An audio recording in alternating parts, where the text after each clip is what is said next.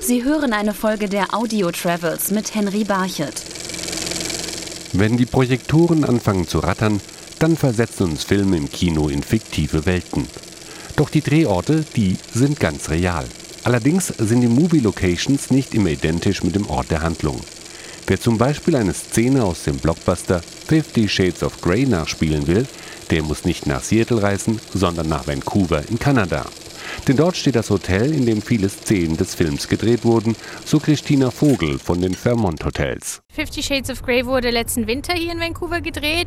Anfang äh, Dezember bis ungefähr März waren die hier zum Drehen und einige Szenen wurden auch im Fairmont Hotel Vancouver gedreht, vor allem Indoor-Szenen und äh, das kommt auch im Trailer vor, der auch schon bereits veröffentlicht wurde. Da sieht man diese Szenen auch, wo das Fairmont Hotel Vancouver drin vorkommt. Ebenfalls in Kanada wurden auch Teile des Klassikers Dr. Chivago gedreht.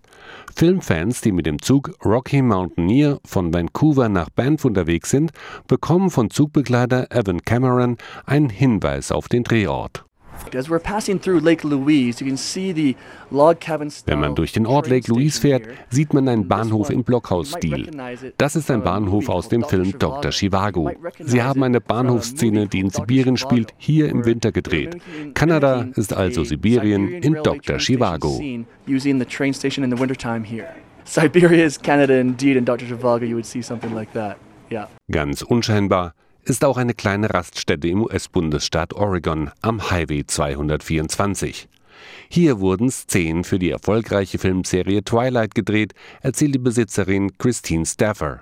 It was in the original version of Twilight, the Twilight movie. It's where Bella and her dad es war im ersten Twilight-Film zu sehen, zweimal als Bella und ihr Vater hier essen waren und dann, als die Kids die Stadt verlassen haben. Eines Tages kamen Location Scouts und fragten, ob sie Fotos machen dürfen, weil sie hier einen Film drehen wollen. Ich sagte, okay. Sie machten Bilder und zeigten sie ihrem Producer. Der kam dann selbst und meinte, hier drehen wir. showed them to their producer, and then their producer came out and looked at the place and said, okay, we'll go ahead and use it. Wesentlich mondäner ist die Location für einen der erfolgreichsten Filme aller Zeiten, nämlich Pretty Woman. Viele glauben, dass die Szenen mit Julia Roberts und Richard Gere im Regent Beverly Wilshire Hotel in Los Angeles gedreht wurden. Die Insiderin Deborah Damask muss die Fans des Films aber weitgehend enttäuschen. The Regent Beverly Wilshire was featured in the film. It was the hotel that they were staying at and they mentioned the name. Das Regent Beverly Wilshire war das Hotel, in dem die beiden wohnten. Sie haben auch den Namen mehrmals im Film erwähnt. Das Filmteam nutzte aber nur die Fassade des Hotels. Die meisten Innenszenen wurden in einem Produktionsstudio in Hollywood gedreht. Dort wurde auch die Präsidentensuite nachgebaut, bei einem Preis von damals 5000 1500 Dollar pro Nacht war es den Produzenten zu teuer, hier zu drehen und die ganze Filmcrew unterzubringen.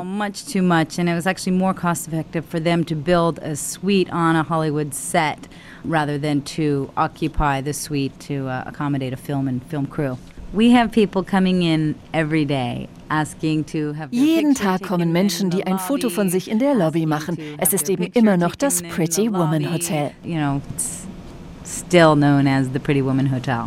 Ein anderes Hotel in Los Angeles aber ist immer wieder Drehort für bekannte Filme, auch wenn es nicht namentlich erwähnt wird. Seit vielen Jahren wird regelmäßig in verschiedenen Räumen des Biltmore Hotels gedreht. Bankettchef Steve Eberhardt betreut die Filmteams. Eddie Murphy in the first Beverly Hills Cop. This was the hotel where he attempts to come in and get a free Da wurde zum einen Beverly Hills Cop gedreht. Eddie Murphy kam rein und wollte ein kostenloses Zimmer. Es war eine lustige Szene, denn die Polizei wartete draußen auf ihn, aber er hatte ihnen schon vorher eine Banane in den Auspuff gesteckt. Das alles passierte hier in und vor dem Biltmore Hotel. Aber unsere Filmgeschichte reicht noch viel weiter zurück. A Star is Born mit Barbara Streisand wurde hier gedreht oder auch Chinatown mit Jack Nicholson. Chinatown and A Star is Born with Barbara Streisand and, and of course Chinatown with Jack Nicholson. And uh, it, it just has an exciting history. Schwierig wird es, wenn Filmfans gerne in die Welt von Zeichentrickfilmen eintauchen wollen. Das aber können Techniker in Themenparks möglich machen. In Walt Disney World in Orlando, Florida, hat Imagineer Alex Caruthers eine Szene aus dem Klassiker Schneewittchen nachgebaut. The Seven Dwarfs Mine Coaster, they actually have swinging buckets that Beim Sieben-Zwerge-Minenzug sitzt man in schwingenden Eimern. Die sind nahezu unkontrollierbar. Es ist eine lustige Schneewittchen-Achterbahnfahrt. Und für den animierten Film Ratatouille über die Ratte Remy hat Imagineer David Wilson in den Walt Disney Studios in Paris die Stadt aus dem Zeichentrickfilm nachgebaut. Wenn Sie den Ratatouille-Themenbereich betreten, fühlen Sie sich wie in Paris. Der Film spielt ja auch in Paris. Und da ist die Attraktion auch angesiedelt. Aber es ist natürlich nicht das richtige Paris, sondern so, wie es die Filmemacher von Pixar gesehen haben. Es ist das Paris aus dem Film, das Paris aus dem Film Ratatouille.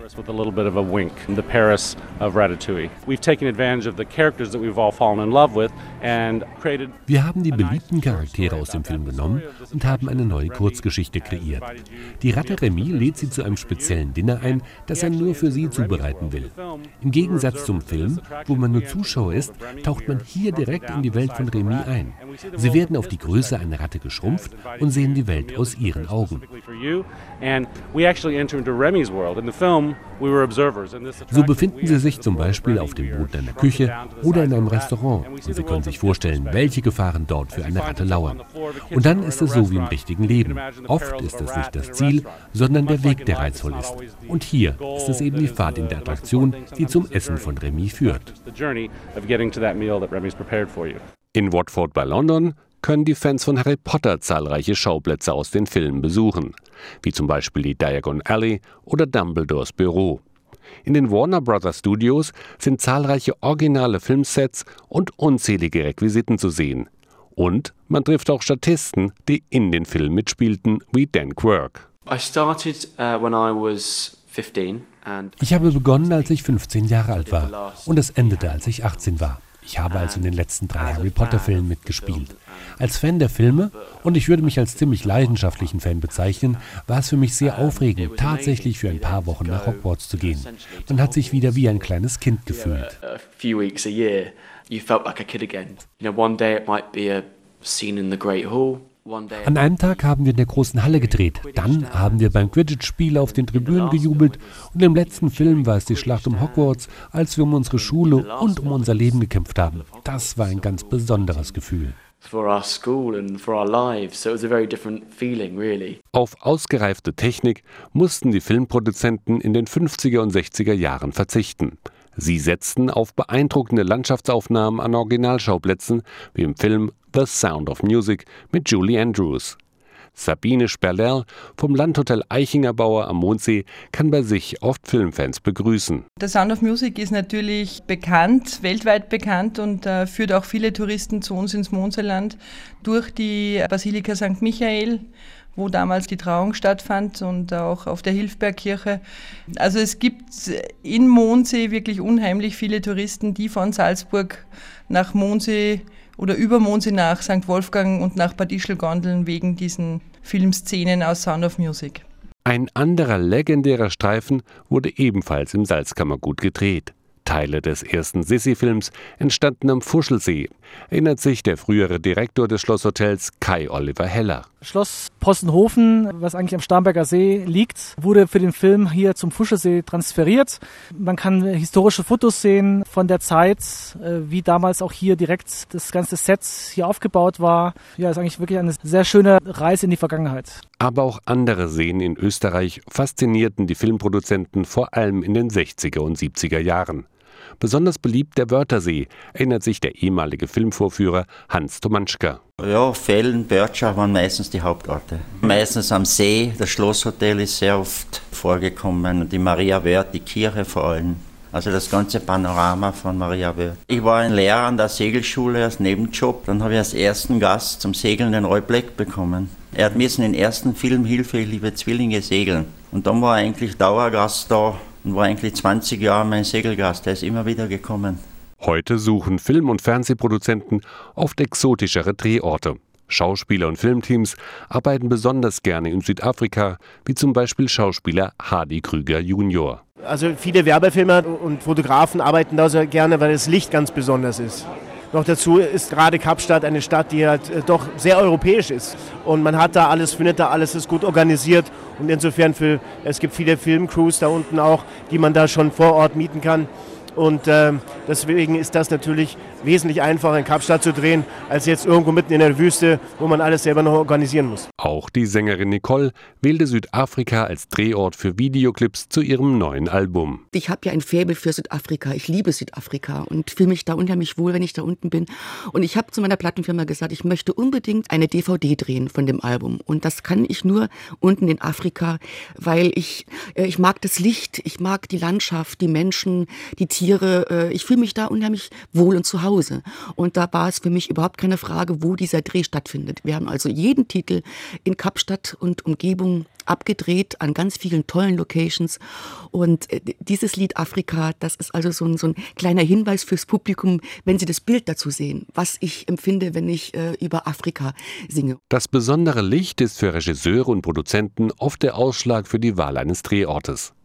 In Australien fliegen Filmcrews von Sydney aus mehr als 1000 Kilometer ins Landesinnere, um in Broken Hill zu drehen, so Patrick Kreitner von der örtlichen Tourismusbehörde. Ich denke, es ist das Landschaftliche, ähnlich wie die Künstler, die dort leben, die eben auch immer betonen, es ist das Licht, es ist die Landschaft. Eine Landschaft, die sich auch sehr schnell verändern kann wenn man mal Filme gesehen hat wie Mad Max oder Priscilla Queen of the Desert, da sieht man diese karge, typische Outback-Landschaft. Sehr schön, was mit ein Grund ist, warum die Filmemacher sehr gerne dort zu uns kommen. Dass Filme zu einem richtigen Wirtschaftsfaktor werden können, zeigen die Herr der Ringe und Hobbit-Produktionen in Neuseeland. In der kleinen Stadt Matamata, die früher vor allem von der Schafzucht lebte, werden heute Herr der Ringe-Touren angeboten. Auch Russell Alexander bietet solche Führungen an.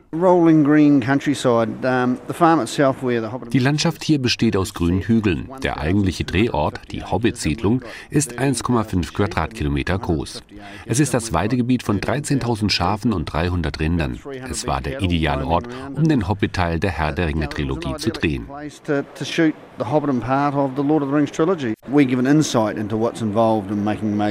Wir zeigen, was es bedeutet, einen großen Film Film zu drehen.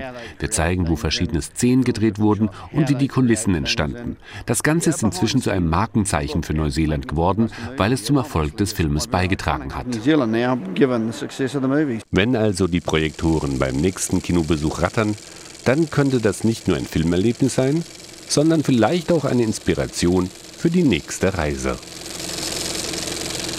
Sie hörten eine Folge der Audio Travels mit Henry Barchet.